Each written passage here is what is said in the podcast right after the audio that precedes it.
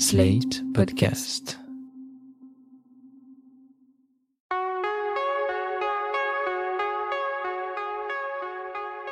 Je m'appelle Thomas Messias, je suis un homme blanc, cisgenre, hétérosexuel, et je ne m'habituerai jamais à croiser des militaires dans les lieux publics que je fréquente, le FAMAS au point, canon vers le bas. Vous écoutez Mansplaining épisode 70, La troisième guerre, les soldats qui s'ennuient sont dangereux. Un podcast slate.fr.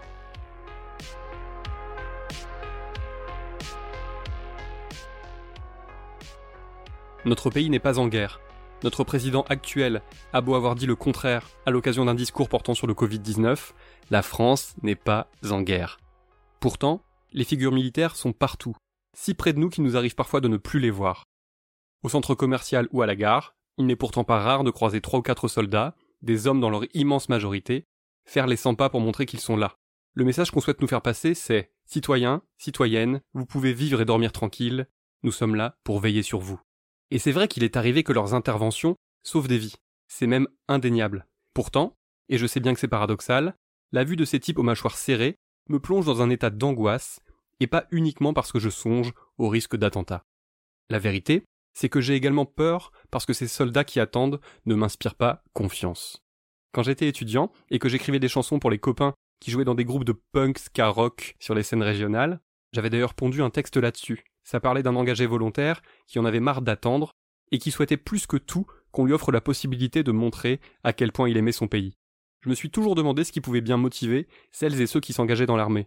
Je veux bien croire qu'une partie le fait pour des raisons nobles, mais on ne parle pas assez de l'autre partie, celle qui s'engage parce que la guerre l'a fait saliver, et parce que l'armée représente pour elle un idéal de virilité et de patriotisme. Mais tout de suite, un résumé un peu brutal, signé par Bojack Horseman, dans le deuxième épisode de cette fabuleuse série animée. Bojack, je suppose que vous aussi vous êtes d'accord pour dire que les soldats sont des héros. Non, je suis pas d'accord. Peut-être que certains soldats sont des héros, mais certainement pas tous. Je parie qu'il y a plein de crétins finis parmi eux. La plupart des gens sont des glands, et c'est pas parce qu'on donne une arme à un gland et qu'on lui dit qu'il peut tuer des êtres humains que tout à coup, ce gland devient un héros. Vous venez de dire que les soldats américains sont des crétins finis Ah ben évidemment, vous l'avez mal pris. En salle le 22 septembre prochain, un film réalisé en France par le cinéaste Giovanni Alloy dresse un portrait saisissant et nuancé de cette armée qui sillonne nos rues par petits groupes au nom du maintien de l'ordre et de la chasse aux terroristes. Ce film s'appelle La Troisième Guerre, et malgré une fin un tout petit peu décevante, c'est une œuvre d'une grande qualité qui donne à voir tout ce qui se passe dans la tête de ces petits mecs dont certains pourraient quasiment être mes fils. C'est le talentueux Anthony Bajon, 27 ans mais une bouille de bébé, qui interprète Léo Corvar, le personnage principal du film. Corvar vient de faire ses classes, et pour sa première affectation, il est intégré au sein de la mission Sentinelle. Alors voilà ce qu'en dit le ministère des Armées sur son site. Il s'agit, ouvrez les guillemets, d'une opération militaire de lutte contre le terrorisme visant à renforcer la protection des Français avec des moyens militaires, entre parenthèses humains et matériels, mettant en œuvre des savoir-faire militaires aux côtés et en complément des forces de sécurité intérieure. Fin de la citation. Si j'ai été aussi convaincu par le film, c'est parce qu'il m'a fait renouer avec l'impression que j'ai très souvent lorsque je croise de jeunes militaires dans la rue. Ces types à peine sortis de l'adolescence et qui se sentent soudain investis d'une mission de premier ordre pouvant nécessiter l'usage d'une arme de guerre, eh bien moi, ça ne me rassure pas. Et c'est tout à fait ça que pointe la troisième guerre. Au fond, personne ne sait qui sont ces engagés volontaires, ni même si leur santé mentale leur permet réellement de se promener dans l'espace public avec une arme en bandoulière. Les gens, on passe devant eux avec une arme de guerre. Ils font comme si de rien n'était. Comme s'ils avaient rien vu. Comme si c'était normal. En l'occurrence, Corvar a un problème avec l'alcool, mais ça n'est même pas le plus inquiétant. Non, le plus préoccupant, c'est le discours qu'il développe. On comprend très vite que ce jeune homme, fasciné par les motifs guerriers, n'a clairement pas envie d'attendre toute sa vie que d'hypothétiques terroristes se présentent à lui. Corvar veut montrer de quoi il est capable, il veut défendre activement la France, il rêve d'action et de représailles contre l'ennemi.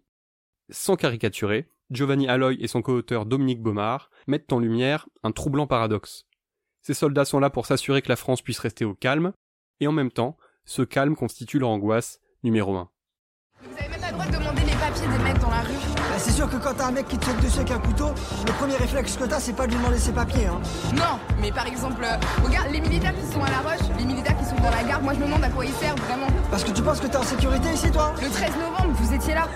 Le 13 novembre, qu'est-ce qui s'est passé? La seule chose que moi je te dis, c'est que le jour où t'as un mec déterminé qui va dire je fais tout sauter, il va pouvoir le faire. Ça va pas être 25 lascars dans un bistrot, c'est ça que je veux te dire. Le mec qui va anéantir la planète, boum, il va le faire et il y a qui pour sauver le monde? Il y a qui pour l'arrêter Honnêtement? Bah, j'imagine que toi, tu seras là avec ton petit FAMAS. En faisant les 100 pas, et parce qu'il faut bien tuer le temps, ces soldats se racontent leur vie, et puis ils s'en imaginent une aussi. Car les personnages masculins du film semblent obsédés par l'idée d'étaler leur virilité et d'afficher leur domination, qu'elle soit réelle ou fantasmée. Tu trouves pas qu'on a plus la classe qu'eux quand même Flics, c'est relou. Eux, ils gèrent le désordre. Nous, on gère l'ordre. Ouais. Les flics, ils protègent que les Parisiens, nous, on protège tous les Français. À La Roche-sur-Yon, vous êtes des vrais Français, vous, hein Arrête avec ça, frère. Je vais être qu'à La Roche, moi. tu vois, par exemple, j'étais à Barcelone, bah, c'était pas du tout pareil. Je me sentais beaucoup moins étranger qu'ici, tu vois. C'est pareil, c'est bizarre. Ouais. Regarde. Ça les fout trop mal quand tu les fixes. Voilà. Exprimer sa domination, ça peut juste passer par une posture, des regards. Sur le papier, exhiber son arme et afficher un regard plein d'assurance, ça devrait servir à essayer de rassurer la population. Mais en fait non, ça sert aussi et surtout à montrer qui sont les chefs, qui sont les vrais bons hommes.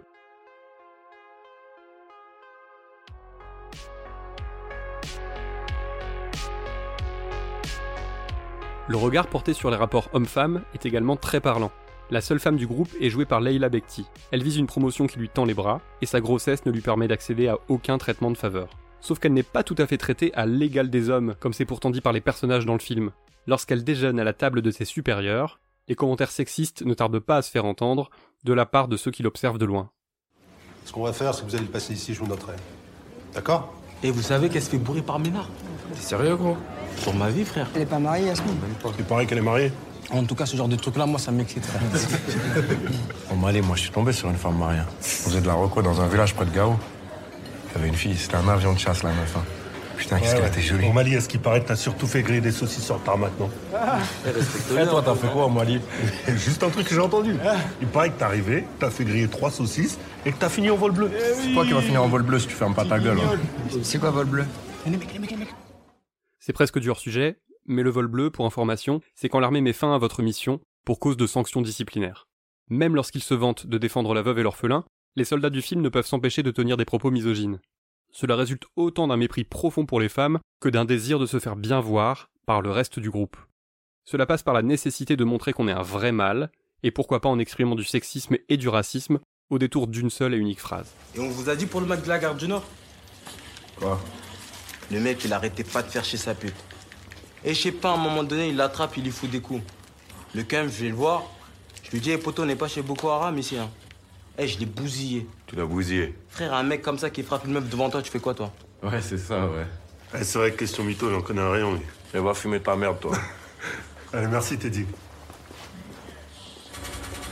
Voilà Ah, j'en ai marre, putain. Vas-y. Tu veux jouer, Cham Grave. Vas-y, donne la manette, loser. Allez, bouge. Vas-y. Eh, c'est un jeu de merde, ça, de toute façon. En matière de séduction aussi, les héros de la Troisième Guerre ne jurent que par les signes extérieurs de virilité. Même en boîte de nuit, Corvar ne parle que de l'armée, insistant notamment sur le fait qu'il est le dernier rempart contre le terrorisme. Un vrai bonhomme qui protège la France, pendant que les flippettes comme vous et moi profitent de la vie en toute inconscience.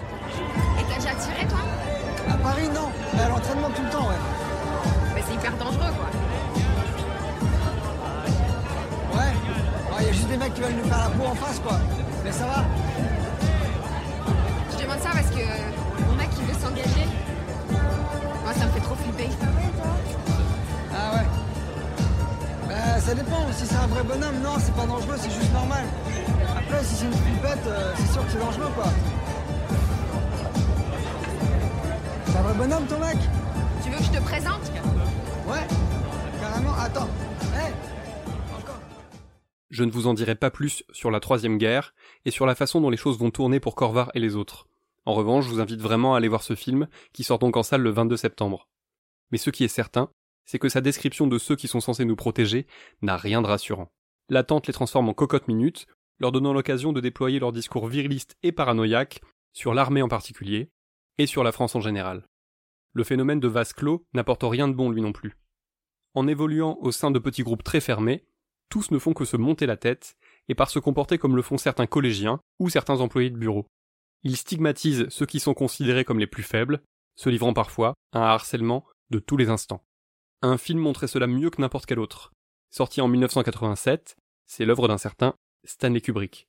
Je sais que vous êtes nombreuses et nombreux à avoir vu Full Metal Jacket, et c'est d'ailleurs pourquoi j'aimerais qu'on s'y attarde un petit peu. Souvent, quand on reparle de ce film au hasard d'une conversation, ce sont avant tout les monologues et les noms d'oiseaux proférés par le sergent instructeur Hartmann, joué par Early Hermé, qui prennent toute la place. Au lycée, j'avais même un copain qui connaissait toutes ses répliques par cœur, et ça nous faisait vraiment beaucoup marrer. Putain, putain de nom de Dieu, qui c'est ce zigoto, un petit comique, hein, langage et guignol? Je t'admire, j'adore ton honnêteté. Tu sais que je t'aime bien, tu viens chez moi quand tu veux et tu baises ma frangine Espèce de sac à foutre, j'ai noté ton nom, tu vas rater du sang. Défense de rire et défense de pleurer. Je vais te mettre au pas, moi, je vais te dresser. Relève-toi, allez, nom de Dieu, debout. Sors de ta connerie, sacré bon Dieu. Sinon, moi, je te dévisse la tête et je te chie dans le cou. De façon assez cocasse, on a tendance à oublier que cette partie-là du film, celle de l'entraînement militaire, dure à peine 40 minutes et que la suite se déroule au Vietnam. Mais le top de la cocasserie, c'est qu'on oublie que malgré les expressions fleuries de Hartmann, les situations décrites n'ont absolument rien de drôle. Sous couvert d'entraînement à la dure, le sergent instructeur pratique une campagne d'humiliation orchestrée contre les plus faibles ou contre les gens considérés comme différents. Ça aurait pu tomber sur ce soldat noir surnommé Blanche-Neige par son supérieur, ce qui, il n'y a pas de débat possible, est très raciste, mais finalement, c'est sur le plus gros du régiment, rapidement surnommé Baleine, que vont converger les moqueries et les actions punitives. Je ne vous raconte pas comment tout cela se termine, vous le savez probablement.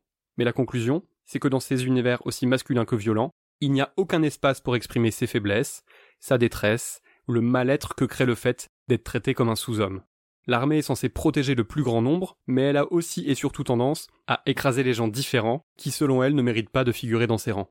Je voudrais vous citer un bref passage d'un livre que j'ai adoré à sa parution en 2014. Il s'agit d'un essai signé par Christophe Benet, chercheur et prof de ciné, qui s'intitule La démocratie est un art martial.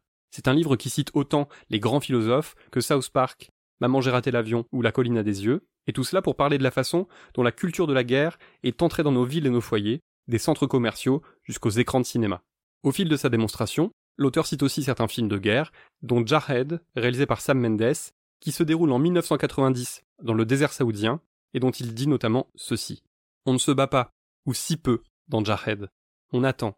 En l'absence de véritables faits de guerre et dans la perspective d'une hypothétique intervention, seules les désunions amoureuses rythment la vie de la base, au point que l'endroit se transforme progressivement en un camp de célibataires humiliés et revanchards. Les soldats confectionnent ce qu'ils appellent un mur de la honte, surnom emprunté à celui de Berlin. On y colle les photos de chaque petite amie ou épouse ayant rompu. Les hommes y expriment leur rancœur, en écrivant sous les images épinglées diverses insultes et les raisons de cet opprobre. Suggestion de techniques à employer par le marine pour éviter l'ennui et la solitude.